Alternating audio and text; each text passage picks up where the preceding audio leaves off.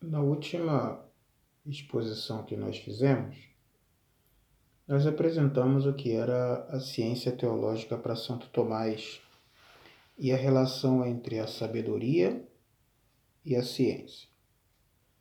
Naquela ocasião, falamos da, da teologia, que uma das coisas que fazia parte do método de Santo Tomás era fazer demonstrações mesmo, como silogismos, demonstrações lógicas que temos algumas premissas e obtemos algumas conclusões. Acontece que uma pergunta que poderíamos levantar é: de onde virão as premissas? Sabemos que são os artigos de fé, sabemos que são os dados da revelação, mas de onde nós conseguimos obter as premissas? Ou seja, de onde vêm os argumentos para a gente poder fazer as demonstrações. A maneira como nós falamos atualmente, é, é obviamente, dos textos do magistério, as decisões definitivas da igreja, do, da tradição e, obviamente, a Sagrada Escritura. E, especificamente no texto de Santo Tomás, na questão número 1, o tema que o trata mesmo é sobre a Sagrada Escritura. Então, é, como que a gente faz para interpretar a Sagrada Escritura? Conforme o método que Santo Tomás apresenta na questão número 1 da Suma Teológica, da primeira parte, o artigo 9 e o artigo 10. Pode não parecer que essas duas questões são uma metodologia exegética, quer dizer, que aqui São Tomás descreve como que ele interpreta a escritura. Mas é basicamente isso mesmo. Esses dois artigos da Suma Teológica são uma espécie de argumentação, ou seja, uma espécie de método que se pode utilizar para interpretar a escritura. Claro, segundo o pensamento de Santo Tomás.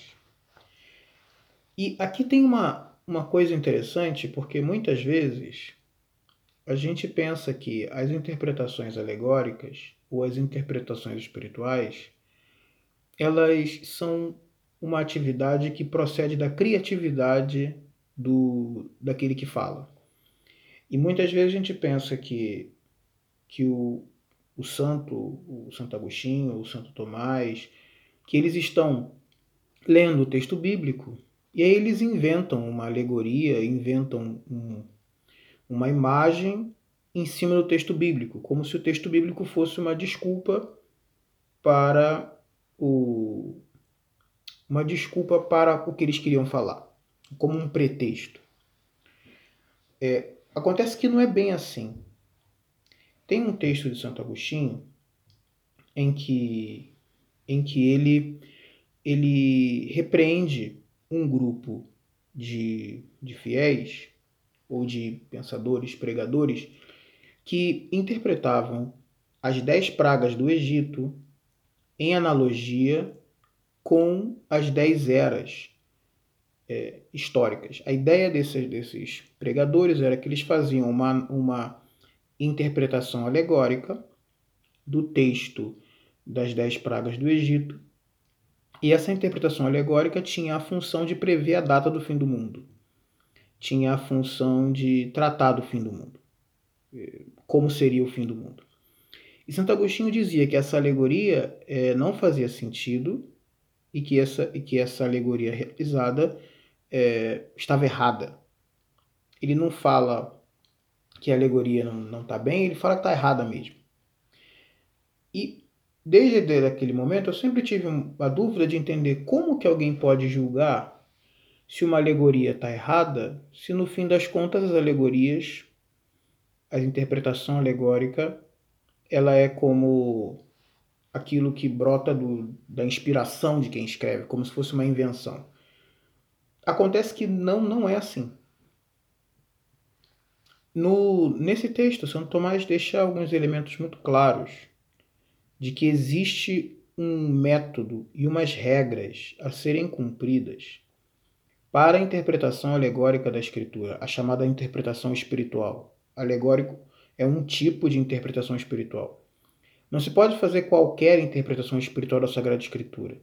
E ainda por cima tem umas regras. E, é claro, no, Santo Agostinho também apresenta umas regras de interpretação espiritual da Escritura, que procede, que está no, se eu não estou enganado, ou está no Sobre a Doutrina Cristã, acho que é isso, no Sobre a Doutrina Cristã, de doutrina cristiana, ele apresenta ali as, as chamadas regras de Ticônio, que Santo Agostinho as explica como regras de interpretação da Escritura.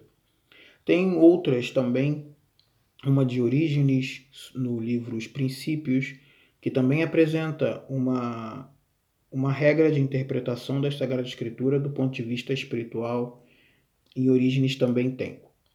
Bom, mas independente desses todos esses dados patrísticos, vamos dar um enfoque nos critérios de São Tomás, que curiosamente são bastante coerentes com esses é, da patrística também. Então vamos lá. A primeira coisa que São Tomás nota na, no artigo 9 da questão número 1 é que convém que a Escritura use imagens para falar de coisas espirituais. E, e a razão é bem simples, é porque nós entendemos melhor por imagens. É, talvez a pessoa que esteja ouvindo já essa terceira aula tenha percebido a infinidade de exemplos e até pode até ficar um pouco chateado com tantos exemplos repetidos falando a mesma coisa. Mas isso é de propósito também. É porque a imagem é a maneira mais rápida com a qual a gente consegue entender as coisas. O ser humano aprende, o modo de aprender do ser humano é através de experiências e das imagens. É assim que a gente aprende as coisas. Quando a gente tem uma imagem, a gente memoriza mais rápido. É, então, ele fala: é conveniente que a Sagrada Escritura use imagens para falar das coisas espirituais. E de fato usa. Por exemplo, para falar da regeneração espiritual, a Sagrada Escritura fala em novo nascimento. Quando vai falar da fé, usa a luz.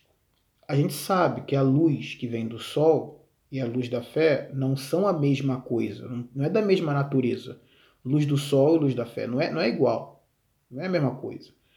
Mas a gente usa a palavra luz tanto para falar da luz que vem do sol, da luz que a gente acende numa lâmpada, como para falar da fé, também luz. A gente fala do nascimento tanto para se referir a um bebê que acabou de nascer, quanto do nascimento espiritual no batismo. Então, a Sagrada Escritura usa imagens, usa símbolos materiais para referir-se às coisas espirituais. E faz isso porque esse é o modo natural que o ser humano conhece. É, nós conhecemos assim.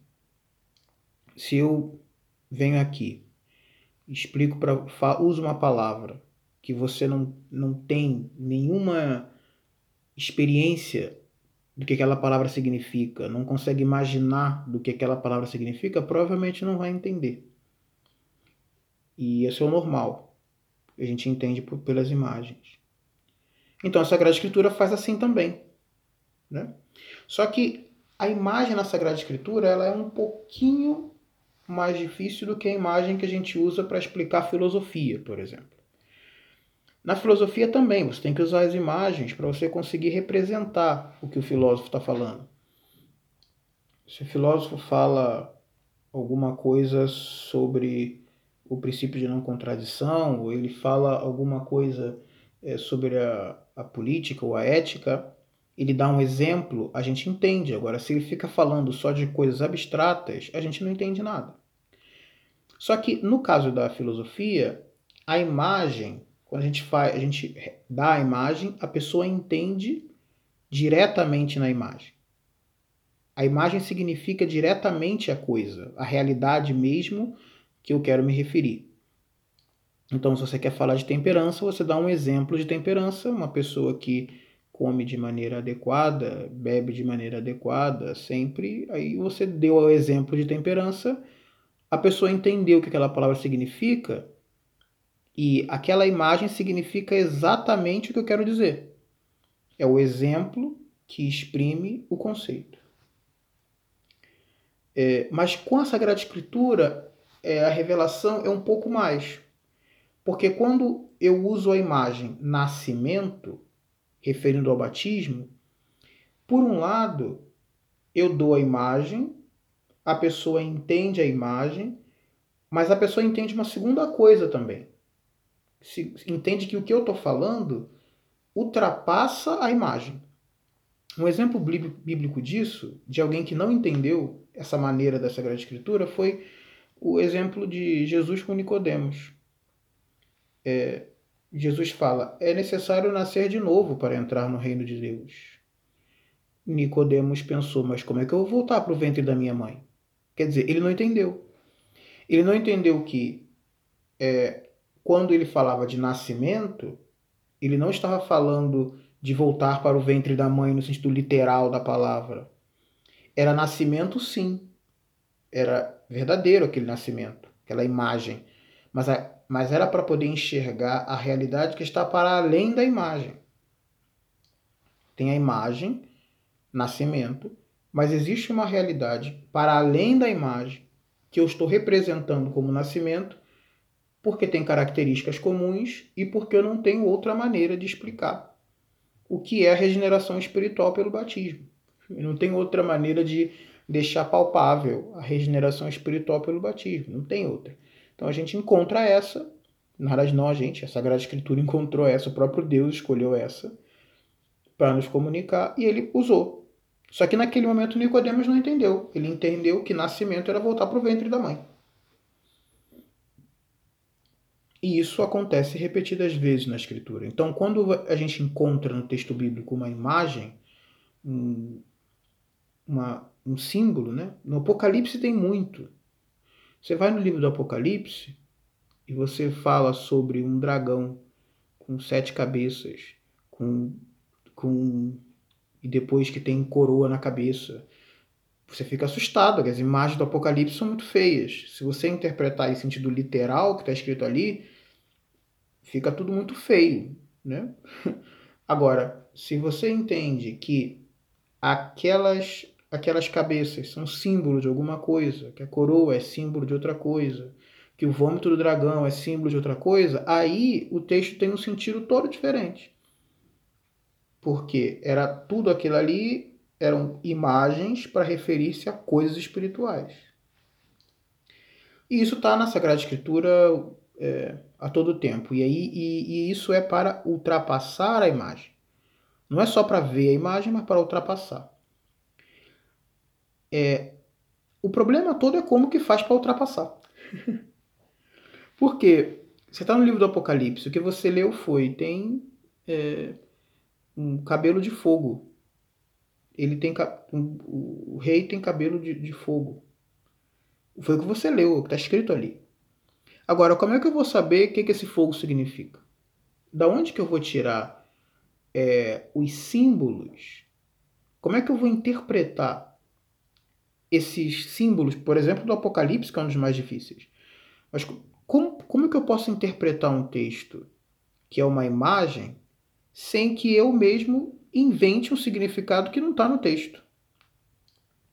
Então, existe uma regra, uma regra eu diria que é essencial, que está em Santo Agostinho, e que, se eu não estou muito enganado, também está em Orígenes, e possivelmente, se buscar nos padres da, da igreja, vai encontrar outros que usam métodos parecidos. Que é o seguinte regra: é antes de fazer qualquer alegoria, qualquer sentido espiritual de alguma imagem, é importante perceber se essa é, se essa parte que, que é obscura já foi re resolvida por alguma parte que é clara na Sagrada Escritura. O que, que significa isso?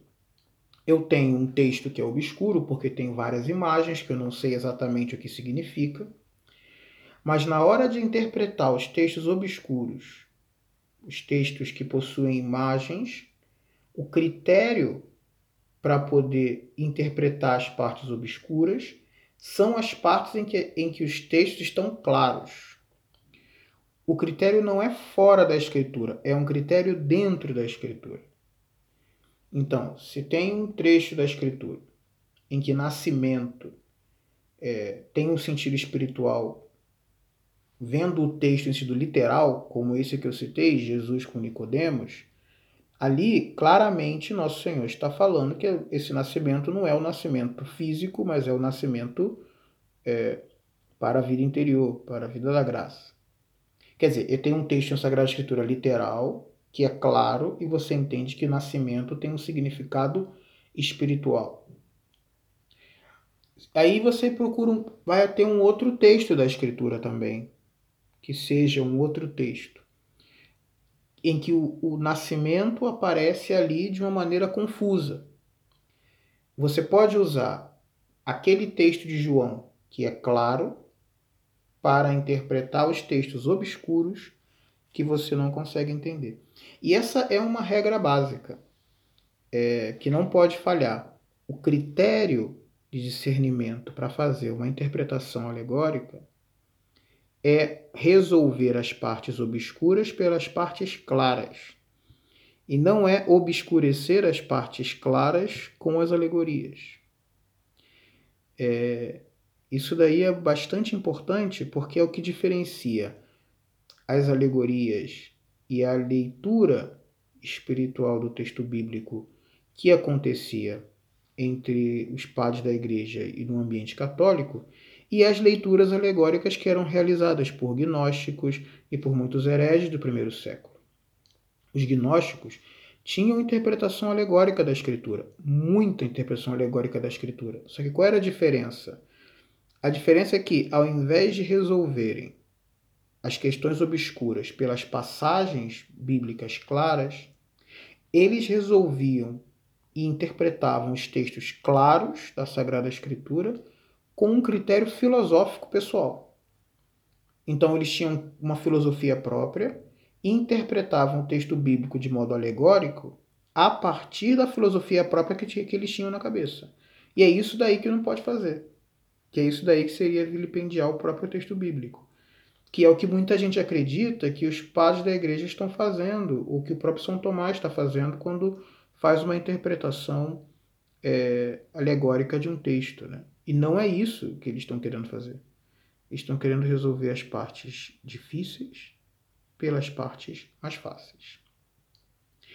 E São Tomás ainda entende que é muito conveniente que Deus é, deixe o texto bíblico com essas imagens. Quer dizer, Deus poderia, para poder fazer a revelação, criar tudo novo para a revelação.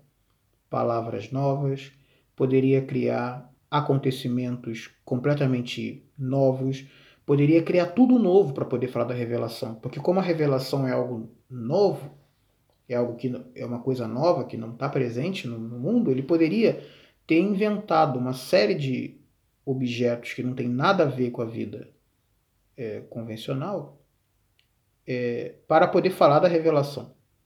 Inventar uma língua nova, uma, palavras novas, acontecimentos novos, várias coisas. Mas não fez assim. Fez por imagens. E São Tomás diz que era muito conveniente que ele fizesse assim. Primeiro, para que para o homem não confundir é Deus com as coisas. Você imagina, se tivesse, se eu tivesse criado um objeto só para representar a realidade do batismo, a gente teria o risco de confundir aquele objeto com Deus mesmo. Que nem aconteceu no, no texto do, de Êxodo, quando Deus manda construir uma, uma serpente de bronze para o povo ficar curado. Aí depois de um tempo eles começaram a cultuar a serpente, confundindo Deus com a serpente. É, por quê? Porque esse é um risco, né? Deus mandou fazer, você começa a venerar Deus a partir daquilo, depois você começa a acreditar que aquilo ali já é o próprio Deus e, e aí muda e começa a cultuar o que não era para cultuar. Então é conveniente que sejam as coisas simples, que a imagem que Deus usa para falar das coisas espirituais sejam todas elas muito simples, porque a gente sabe que aquilo não é Deus. Você não vai confundir água é, com Deus. Você sabe que não é. Quando você fala da água do batismo, do, da, ou quando você fala do fogo do Espírito Santo, você sabe que o Espírito Santo não é o fogo que a gente usa para poder fazer a comida. Então, não tem como confundir quando fala do fogo do Espírito Santo, claramente estamos falando de um fogo em sentido espiritual, não é o fogo que se usa para cozinhar. Então o homem não confunde é, Deus com um objeto, o que é muito bom para a nossa vida espiritual. É conveniente também porque, para que fique claro que o nosso conhecimento de Deus acontece por uma via, tem um nome bonito para isso, que se chama apofática. O que quer dizer? A gente conhece Deus não de maneira direta nessa vida, mas conhece Deus de maneira indireta por aquilo que ele não é. Então a gente vai conhecendo Deus a partir do que ele não é. O Espírito Santo não é o fogo da cozinha, ao mesmo tempo que o fogo simboliza e, exprime o Espírito Santo. Então o que, que você fala? É, eu estou conhecendo aquilo que Deus, um pouco do que Deus é, a partir daquilo que ele não é. E isso daí é o caminho da via chamada apofática, que é como nós é, conseguimos conhecer a Deus nessa vida, né? por via apofática. E por fim, São Tomás diz que é muito conveniente que Deus se apresente na Sagrada Escritura em forma de imagem ou falando em parábolas, porque assim ele se esconde dos indignos. É interessante essa, essa frase, porque é como se ele dissesse: é, quem não, não, não, quer, não pretende crer ou não está afim de ver as coisas, vai ouvir uma parábola, vai achar uma historinha bonita. Se você pega uma pessoa que não tem fé, ou que não quer ter fé, ou que não quer saber é, e lê a parábola do semeador, a pessoa vai encontrar ali uma história bonita de um homem que foi e jogou semente no, na terra. Quer dizer, não tem tanto significado, mas se você procura um cristão que, que fez que nem os apóstolos e perguntou para Jesus depois, mas calma aí, o que, que significa essa parábola do semeador mesmo? E aí nosso Senhor fala que aquela parábola se refere à fé, aí isso muda, né? Aí já, já muda, porque ele fala, essa semente é a palavra de Deus. E aí já muda, porque está falando já de como que funciona a vida espiritual. Jesus mesmo fez isso na parábola. Quando Jesus explica a parábola, as parábolas, o sentido das parábolas é espiritual. Mas quando, você, quando uma pessoa que não queria levar Jesus a sério simplesmente ouvia a parábola, falava, é uma história bonitinha. Né? Mas não, não conseguia entender é, todo o alcance que cada parábola tinha. E isso é um, essa para São Tomás é uma das razões porque também Deus se apresenta nos textos bíblicos é, com algumas histórias ou com símbolos naturais, de modo que quem não quer saber mesmo é, não, não vai ter acesso. Exceto quem pergunta, mas quem pergunta que nem o, o eunuco que chegou pro, pro Felipe e perguntou assim para ele: Mas olha só, esse texto que eu estou lendo aqui se refere ao próprio profeta ou se refere a outra pessoa? Aí, aí o, o diácono Felipe foi explicar para ele e explicou. E, e aí ele falou: Ah, isso, então eu vou batizar agora. Entende? Quer dizer, ele estava lendo o texto, mas, não, mas queria saber um pouco mais o que, o que estava ali dentro e que não estava explícito na leitura que ele estava fazendo. E, e essa é uma das razões também, segundo São Tomás, para que Deus se esconda, esconda alguns sentidos espirituais por baixo das imagens da Sagrada Escritura. É, depois, é, o artigo 10 dessa mesma questão é o que eu chamaria de metodologia exegética bíblica de São Tomás, propriamente dito. É, ele fala uma, uma coisa muito interessante nesse ponto, que está bastante vinculado à, à própria filosofia e maneira de interpretação aristotélica e, e, e, dele mesmo, né? Então, eu vou primeiro explicar um pouquinho o que ele fala sobre a Sagrada Escritura e, e a partir daí como que isso se vincula a, ao método, ao método de interpretação aristotélico de São Tomás e, e como seguiam os outros aristotélicos também. Para entender que esse método que São Tomás está aplicando que esse método é, tem a intenção de ser científico. É isso que, que talvez é, atualmente não soe da seguinte maneira, porque a concepção de ciência contemporânea é diferente. Mas a pretensão inicial da exegese espiritual de São Tomás é ser científico. E, e é muito coerente com a concepção de ciência aristotélica. Não seria coerente, possivelmente, com a concepção de ciência moderna, que é a ciência experimental, essa não. Mas a concepção de ciência aristotélica é bastante coerente com isso. Então vamos lá o que falava São Tomás. Ele falava: olha, o homem pode adequar a palavra à coisa, mas Deus pode adequar, inclusive, a coisa à palavra. É, esse texto não é literal, é, é, é uma, estou parafraseando o texto de São Tomás, e, e, é bom tentar entender o que ele quer dizer com isso. O que, como é que, que quer dizer que o homem pode adequar a palavra à coisa? Significa que eu posso dar um nome para um objeto. Eu posso pegar um, na minha frente e chamo uma coisa de garrafa, chama outra coisa de, de, de casa, outro de carro, outro de chave. São nomes. E eu posso é, pegar uma realidade, um evento que aconteceu na minha vida, e eu sou capaz de transformar este evento em um discurso, em uma palavra. O que, que eu fiz? Eu peguei a minha palavra e adequei a um conhecimento, a um acontecimento da vida. Isso é adequar palavra a coisa. Coisas acontecem e eu vou adequar palavra a coisa. Só que isso é o que a gente consegue fazer, o que o ser humano em geral faz. Só que em Deus é, é um pouco mais profundo isso, porque além dele conseguir é, adequar a palavra dele, ou seja, o ensinamento dele, revelação, a uma realidade mesma, ele é capaz de adequar a realidade mesma à revelação, porque ele foi que criou tudo. É, como é que eu posso explicar? a gente falou agora há pouco, deu o exemplo de que o nascimento de uma criança simboliza o nascimento é um símbolo do batismo, o novo nascimento é um símbolo do batismo. E a gente pode pensar da seguinte maneira: é, o nascimento, a maneira com que o ser humano nasce, isso foi criado por Deus. Foi Deus que criou isso. Ele, ele que criou o ser humano, e quando criou o ser humano, sabia que era assim que os seres humanos iriam nascer. Então, é claro. E ao mesmo tempo, ele também sabia o que era batismo. E também sabia o que, o que é regeneração espiritual. Agora, aí a gente pode perguntar: Deus criou o nascimento humano do jeito que é para simbolizar o batismo?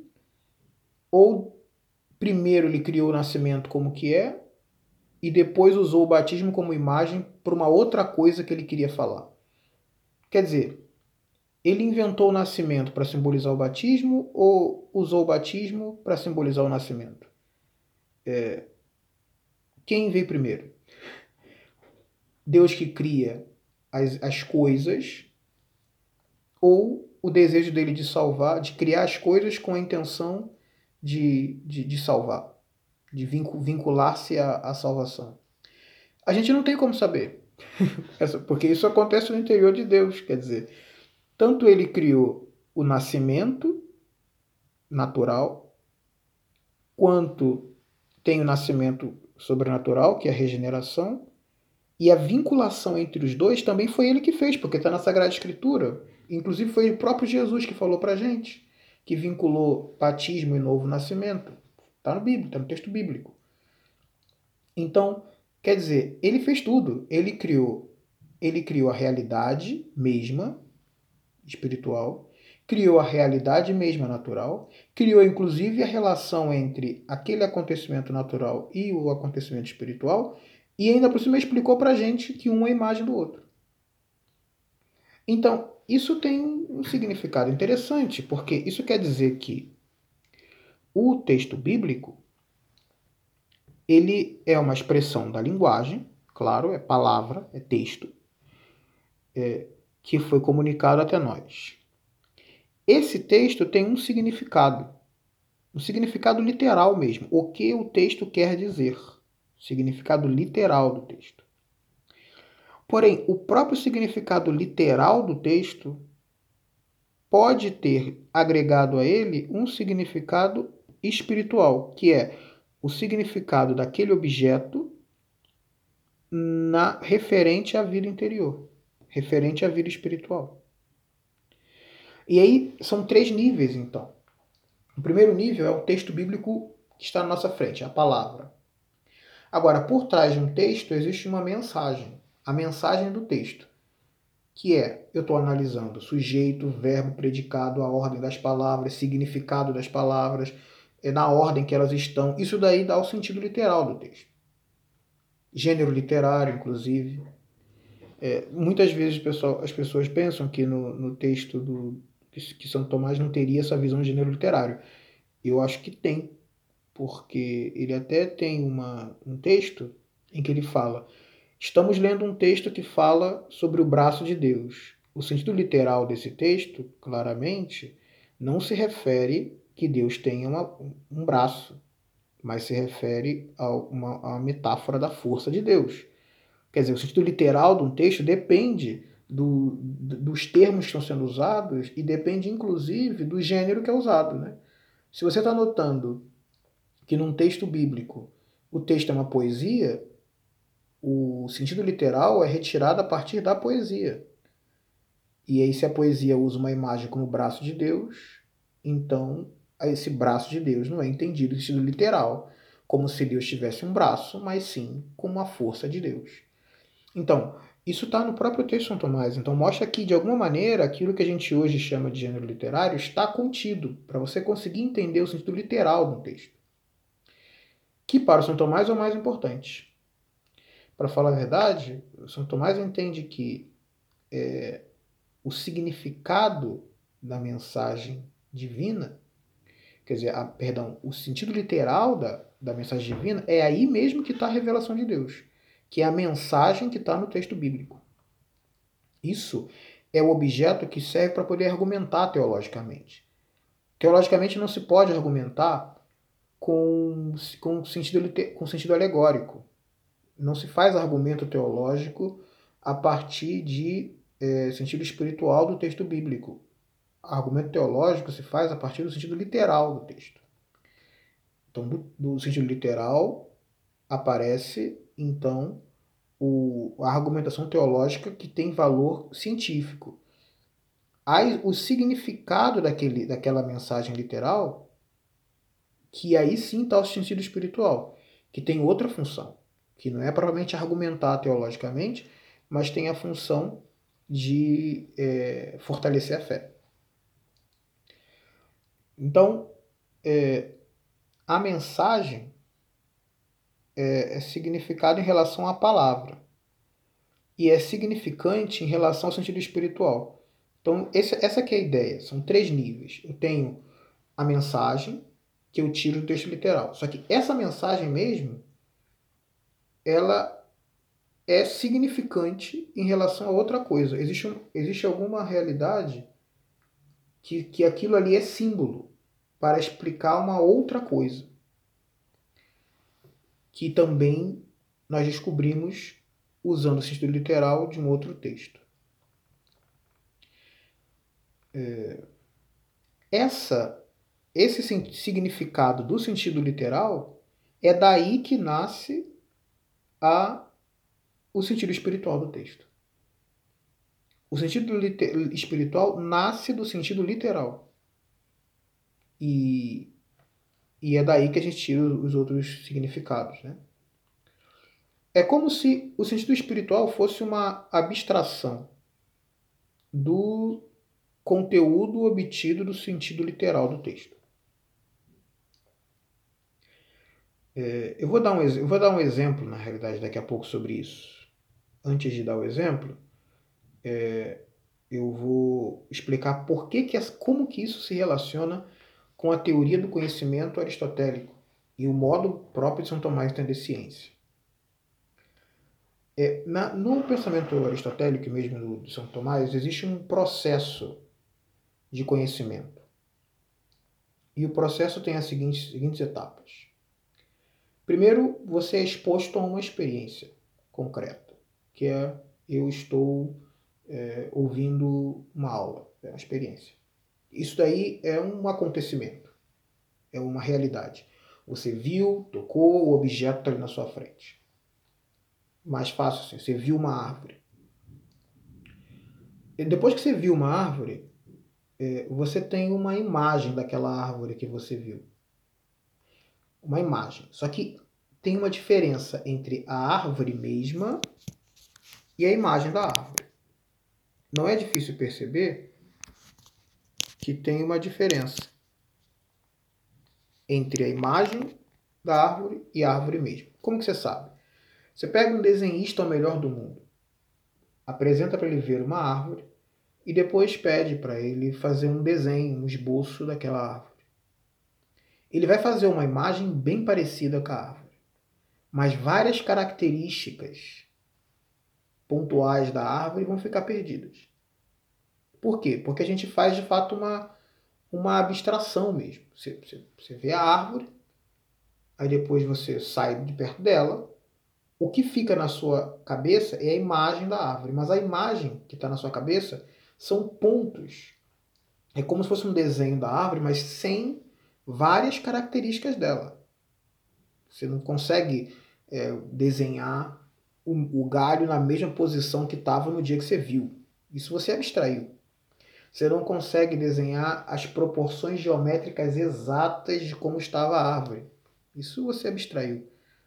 No dia que estava no acontecimento, você viu tudo, as proporções geométricas, tudo, você viu tudo. Mas na hora que você isso vai vir a imagem, você vê só algumas coisas. A primeira parte vai embora. Mas além da imagem de árvore, que foi aquela árvore que você viu, existe ainda a ideia de árvore. Que é a ideia com a qual você consegue ver uma outra árvore tão parecida com aquela que você tinha visto antes e que não é, perdão, que não é nada parecida com a árvore que você tinha visto antes, mas que você sabe que é árvore também. Imagina que você vê uma árvore gigantesca, aquelas que parecem um prédio. E no dia seguinte você vê uma árvore pequenininha que tem outras características. E você fala árvore para grandona, árvore para pequena. Você fala árvore para aquela que tem um caule gigantesco e a outra árvore para uma que parece uma samambaia. Por que, que eu uso mesma característica Bom, você não é só por causa de nome. De fato, é porque você aprendeu a ideia do que é uma árvore. E aí, mesmo que você veja uma árvore bem diferente da outra, você consegue identificar que elas têm a mesma natureza. Isso é o que a gente chama de ideia. Então, como que o Aristóteles entendia, e o São Tomás também, a construção? Tem um objeto, depois tem uma imagem do objeto, e aí, depois que você abstrai da imagem, tem a ideia do objeto. E aí, isso, esse processo é objeto, imagem, ideia. Depois que eu tenho uma ideia, eu consigo explicar para alguém o que eu vi, com as palavras. E é daí que nascem os textos. Então, teve uma experiência, eu tenho uma imaginação, uma imagem daquela experiência, boa, má, seja qual for. Disso daí eu tenho uma ideia do que seja aquela experiência. E a partir da ideia eu vou escrever um texto, eu vou falar para alguém o que aconteceu comigo. Eu converti a ideia em palavra e falei para alguém. A ideia virou palavra e a palavra foi falada para alguém. Quando a palavra chega no ouvido da pessoa, ou se é um texto, quando o texto chega na mão de alguém, o processo é o contrário. Olha que, que, que bonito que é o processo, como que o processo é o contrário? O processo sai, a, vira, a palavra chega no ouvido, ela se torna ideia, da ideia você imagina, e da imagem aí vem o entendimento do que aconteceu. Eu posso, por exemplo, eu cheguei em casa, vi um cachorro comendo a, a comida no congelador da geladeira. Eu te contei isso agora, acabei de contar. O que aconteceu? Tive um objeto, um acontecimento, cachorro comendo comida na geladeira. Disso aí eu tenho uma imagem na cabeça. Eu não tenho todos os detalhes, mas tenho a imagem. Da imagem eu tenho as ideias, a ideia do que é isso, um cachorro comendo algo na geladeira, e eu conto para você. Aí agora você, a pessoa que está me ouvindo, recebeu o texto, ouviu o que eu acabei de falar. Tem a ideia do que é um cachorro, tem a ideia do que é uma geladeira, tem a ideia do que é comer. Porque se, se você não sabe o que é um cachorro, o que é uma geladeira, o que é comer, é impossível você entender o que eu falei. Tem que saber pelo menos o que é geladeiro, o que é comer, o que é cachorro. E quando tem essas ideias na cabeça, a partir daí vem a imagem. Aí você vai imaginar um cachorrinho pequeno, um cachorrinho grande, um cachorrinho marrom, um cachorrinho preto, um cachorrinho azul. E daí você tenta reconstruir o acontecimento que eu acabei de falar. Viu? O processo foi esse: da realidade, imagem, ideia, palavra. Depois, palavra, ideia, imagem, coisa. Esse é o processo da comunicação, que é a teoria da, da comunicação pensada mais ou menos em Tomás e, e Aristóteles. Então, agora, como que isso aconteceria com a revelação? Quer dizer, existe um, uma realidade que é a vida sobrenatural, a vida de Deus, a visão de Deus no céu que tem os santos, que é o objeto da teologia. Desde esse ponto, desde essa maneira, é, esse, isso aparece para nós como um texto, né? essa revelação, ela tem uma, uma, umas imagens e daí tem uma ideia, ou seja, tem uma mensagem. A mensagem que, que consegue chegar para nós. Então tem Deus sobrenatural, Deus vivendo no céu, visão sobrenatural de Deus. A partir daí, tem de fato algumas imagens que expressam essa visão sobrenatural de Deus. E existe daí uma ideia. A ideia é a mensagem mesmo. E então tem o texto da Sagrada Escritura que tenta comunicar essa. Eu estou usando a palavra ideia só pra, por causa da analogia com a teoria do conhecimento. É, essa ideia, ou seja, essa mensagem do texto bíblico, que vai no texto. Quando eu recebo o texto, eu tenho que fazer o trabalho, o caminho oposto. Qual é o caminho oposto? O caminho oposto é receber o texto, encontrar a mensagem e, a partir da mensagem, tentar identificar as imagens para, com a minha cabeça, com o que eu posso fazer, reconstruir o objeto, que é a visão sobrenatural de Deus.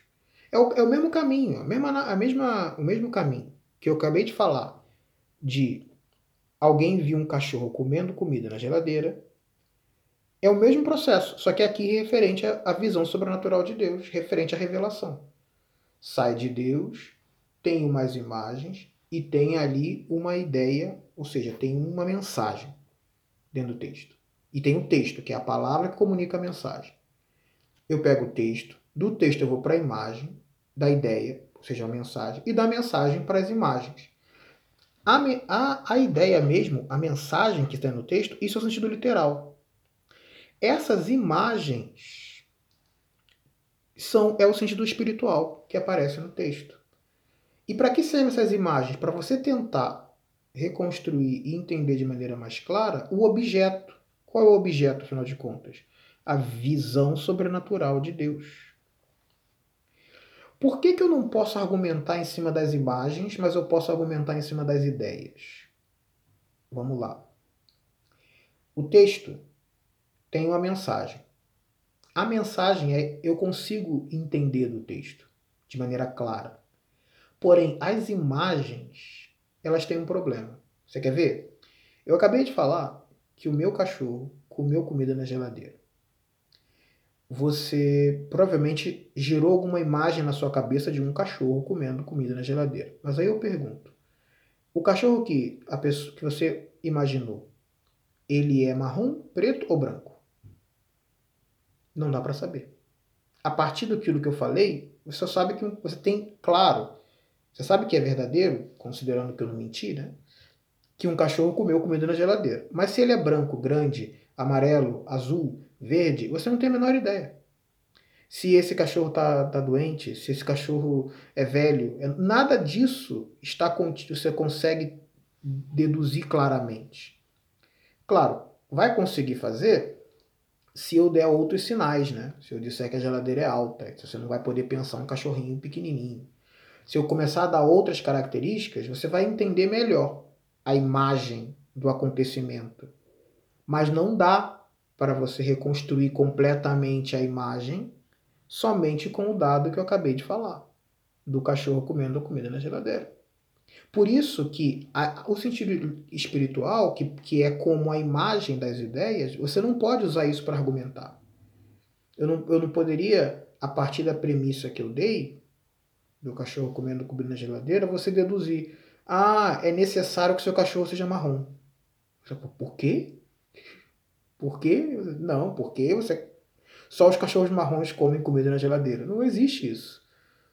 Então, é, essas imagens, que é a reconstrução mesmo do, da, da mensagem, de maneira mais palpável e fácil de ser entendida, essa parte tem um efeito importante, porque isso aproxima a pessoa mais do objeto real, que é a visão de Deus.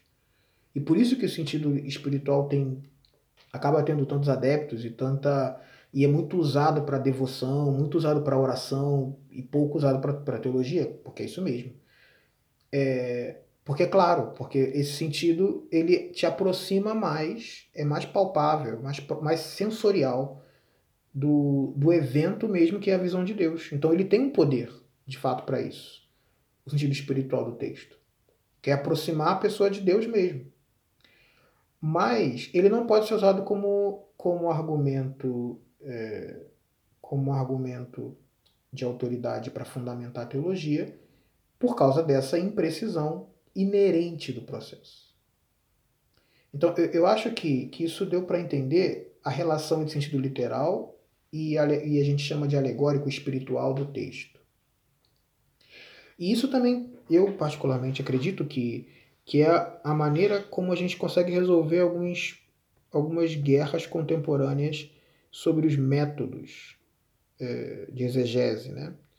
Porque se fala, algumas pessoas de fato têm muitas críticas ao, ao método histórico crítico, aos métodos científicos, chamados científicos hoje é, da Sagrada Escritura, dizendo que isso tira todo o sentido espiritual. E aí, um, uma boa maneira, que eu acho que esse texto de São Tomás ajuda para poder gerar uma harmonia, é exatamente entender que o sentido que o exegeta está procurando é uma parte do sentido literal do texto. Por quê? Porque, em geral, os métodos históricos eles, eles tentam reconstruir o que o, o, o agiógrafo, aquele que estava redigindo o texto bíblico, era capaz de entender sobre o texto no seu contexto histórico.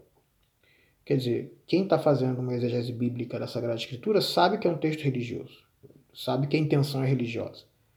Sabe que é uma pessoa que, quem quer que seja tenha escrito, escrevia dentro de um contexto religioso, um contexto é, histórico também, histórico e religioso.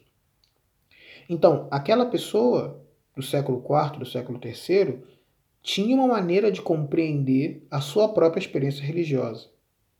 E isso faz parte do sentido literal, porque é a parte humana. É como se eu perguntasse o que o santo do século I ou do século III a.C. era capaz de entender lendo este texto. E isso o, o exegeta consegue reconstruir muito bem, para poder fazer saber o significado das palavras, para poder saber a distribuição do texto, saber se o texto tem rompimento ou não tem rompimento, e tudo isso tem seus é, efeitos, tem seus significados. É, Porém, é, na hora de fazer a parte da, da, da, da exegese espiritual, que, que as pessoas acreditam que não tem método, então você usa um método muito rigoroso para poder fazer análise histórica, que é o contexto do, dos termos, e não tanto rigoroso para poder fazer a parte espiritual, essa também existe.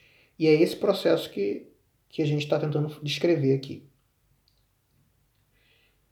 É, então, esse, esse, essa é a, é a maneira de que poderia ser uma maneira de ajudar, que é usar o texto, os métodos históricos para poder entender da maneira mais clara o sentido literal, sabendo que o próprio São Tomás dizia que o texto bíblico poderia ter muitos sentidos literais. Por quê? Porque Deus, que é todo poderoso, fez é que o inspirador da Sagrada Escritura, o autor da Sagrada Escritura, é, conhece muito bem tudo que os seres humanos são capazes de pensar daquele texto. E por isso, um mesmo texto bíblico pode ter mais de um sentido literal. E nesse sentido ajuda muito. O outro dado é não perder a segunda dimensão, que é conseguir do texto extrair o sentido espiritual dele, também utilizando um método. E agora eu vou tentar descrever um pouquinho sobre esse método. São Tomás descrevia uma, uns elementos importantes sobre o, essa, essa maneira de construir imagens. Também isso não acontece de maneira aleatória. É, por exemplo, São Paulo dizia que a lei antiga é imagem da lei nova. Hebreus 7,19. E que a lei nova, é, não São Paulo, mas São Tomás fala que a lei nova é figura da, da glória futura. Então eu tenho a lei antiga é o Antigo Testamento. Ele é uma imagem da lei nova, que é o Novo Testamento. Agora, a lei nova, Novo Testamento, é a figura da glória futura, ou seja, da entrada no céu. Então, é, qual é a ideia? Quando a gente vai ler um texto do Antigo Testamento, primeira coisa a fazer é buscar o sentido literal. Davi foi ao deserto da Idumeia. E ali disse, que é o que está escrito no texto, né? É, Sois vós, ó Senhor meu Deus, desde a aurora ansioso vos busco, minha alma tem sede de vós, minha carne também vos deseja, como terra sedenta e sem água. É, isso é o sentido literal. É o texto que está ali. Davi foi ao deserto e ele falou isto. Isso é o que a gente consegue entender de maneira literária. Agora ele fala que a alma tem sede de Deus, que ele está rezando, então Davi está rezando. E ainda por cima diz que está com sede de Deus, espera estar com Deus vivo. E tem todo um sentido literário dali. E ele vai falar, isso é a lei antiga, mas a lei antiga ela é uma imagem da lei nova. Então, daquele sentido literal que eu encontrei do texto de Davi, eu vou buscar que esse texto se relaciona com alguém do Novo Testamento. E quem é esse alguém? Jesus Cristo. Ele vai dizer, Davi está ali, mas ele fala, mas Davi, Jesus não é o filho de Davi? Está aí a imagem. O Davi é uma imagem do próprio Jesus Cristo. O deserto da, da Idumeia é o local onde, onde Davi é, esteve no deserto esperando, ansiando por Deus. Isso é, é um sinal de todos os sofrimentos e fadigas que Cristo teve na vida e que ele mesmo estava é, rezando, é, rezando no, rezando, pedindo a Deus para estar próximo dele. Quer dizer, essa interpretação é de Santo Agostinho. O que, que ele Santo Agostinho fez? E todo comentário ao Salmo de Santo Agostinho tem esse sentido. Ele vai buscar alguma coisa da lei nova alguma coisa, a, a lei antiga como uma imagem da lei nova, algum acontecimento do Antigo Testamento que serve como uma imagem dos acontecimentos do Novo, que é a vida de Jesus. Nesse Salmo 62, por exemplo, Santo Agostinho, ele termina mostrando como que os últimos versículos do Salmo se vinculam com a paixão de Jesus Cristo. Ele fala, tá vendo? Esse salmo é muito parecido com o que acontece na paixão de Jesus Cristo. E ele expressa-lo que, que ele fez? Ele buscou no Antigo Testamento acontecimentos que têm um sentido literal no Antigo Testamento. E a partir disso, leu esse trecho à luz da, de Jesus Cristo.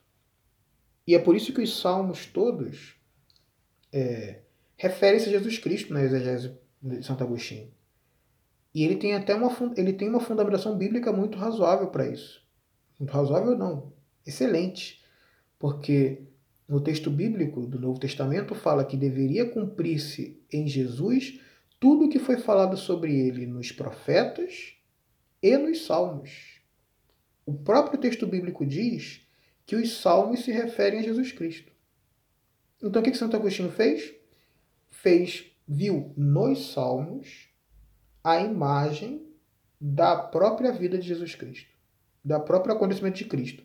Não só o acontecimento de Cristo presente no mundo, mas o próprio acontecimento da lei nova, que é a vida da igreja.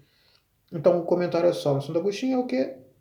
É Cristo e igreja sendo cantados ali. É... E o que, que, que é isso? Eu estou buscando uma imagem. Tem o sentido literal e do sentido literal eu tiro uma imagem. Essa imagem a gente chama de alegoria. É essa imagem que a gente vincula, por exemplo, dilúvio ao batismo, que a gente faz uma série de alegorias que os pais da igreja realizavam. Mas isso não é gratuito. É porque São Paulo disse que a lei antiga é a imagem da lei nova. O Antigo Testamento é a imagem do Novo. Então, tudo que se refere à igreja, a Cristo, a, aquilo que veio de novo do, no, no Novo Testamento, eu vou buscar no Antigo como se fosse uma imagem. Muito bem. É, isso daí a gente chama de alegoria, que é encontrar Cristo no Antigo Testamento. Existe também um segundo tipo de, de sentido espiritual que é chamada tropologia. A, a tropologia é o sentido moral do, do texto. Você tem um texto do, do Novo Testamento e você vai tentar retirar dele um sentido moral.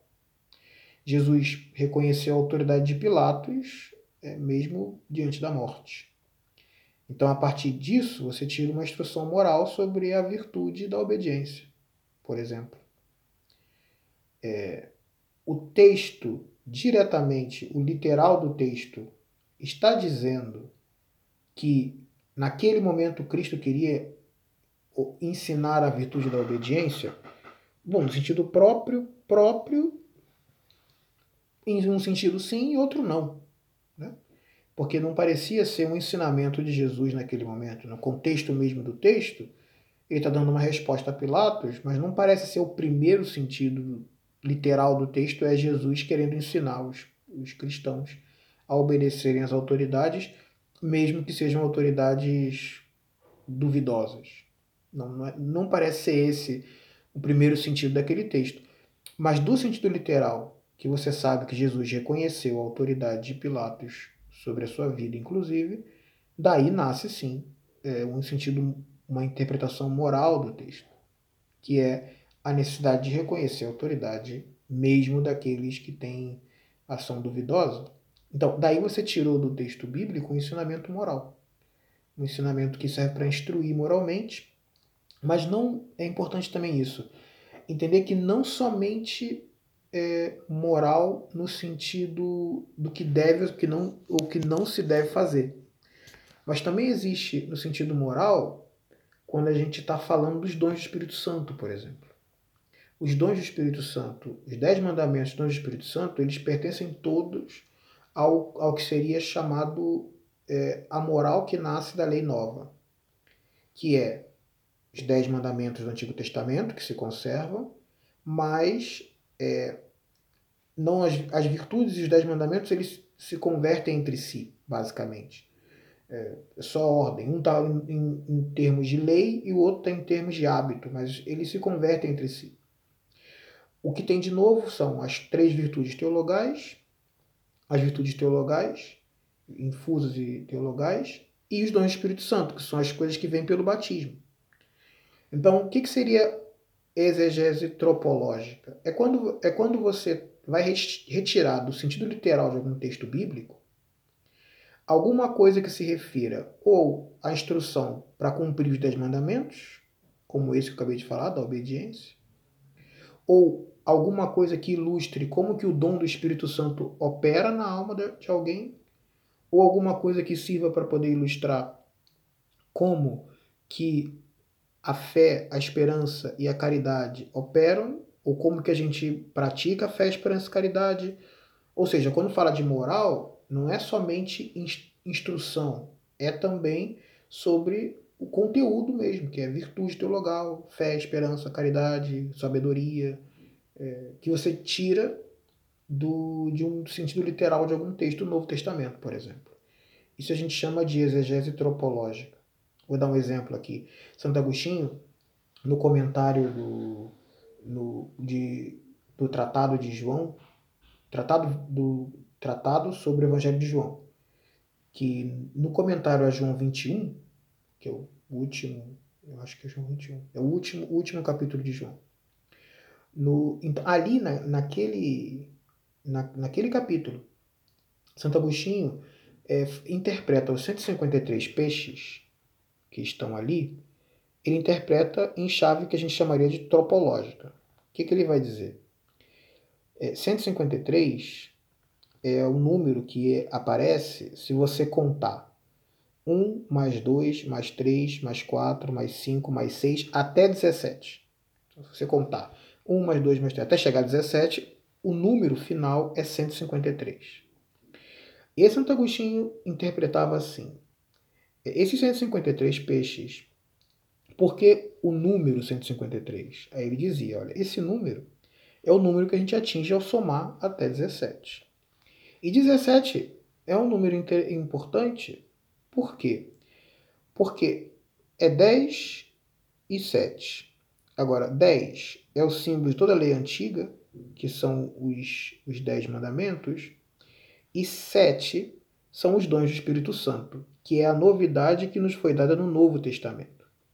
Então, 10 mais 7 é símbolo de toda a graça, toda a ação moral do Antigo Testamento, e 7, toda a ação moral que nasce do Novo Testamento, que é o dom do Espírito.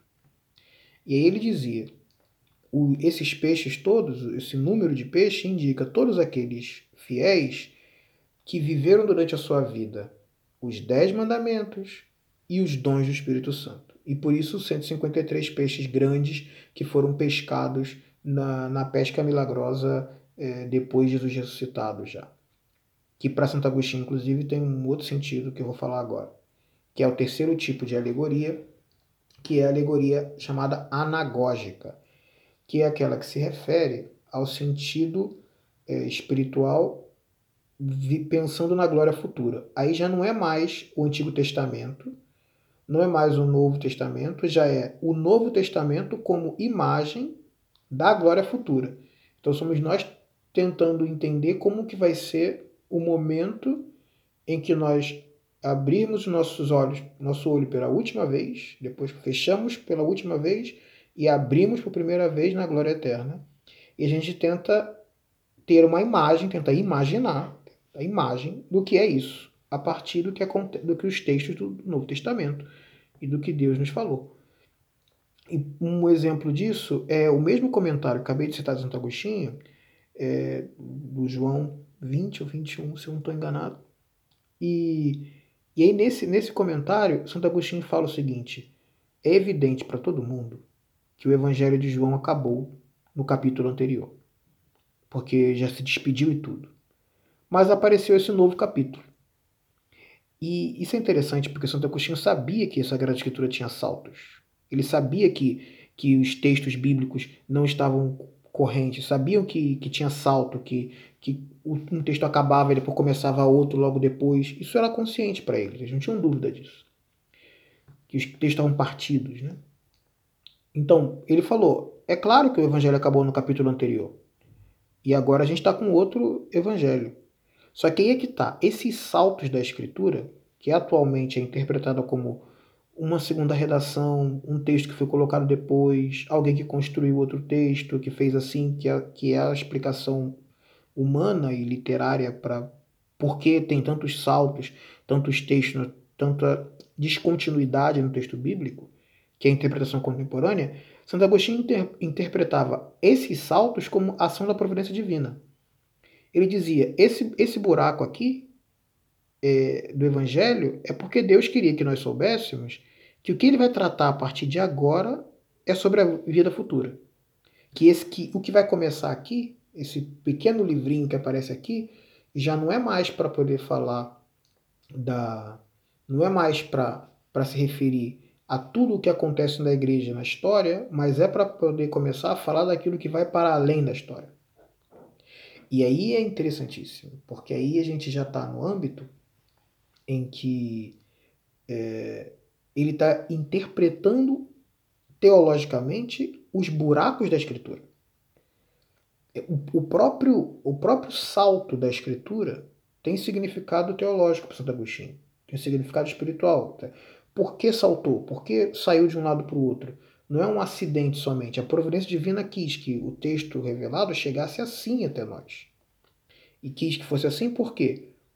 Porque, do ponto de vista da imagem, Deus queria que nós interpretássemos de maneira imagética o da imagem essa segunda parte como referindo-se à glória futura. E aí o que ele faz?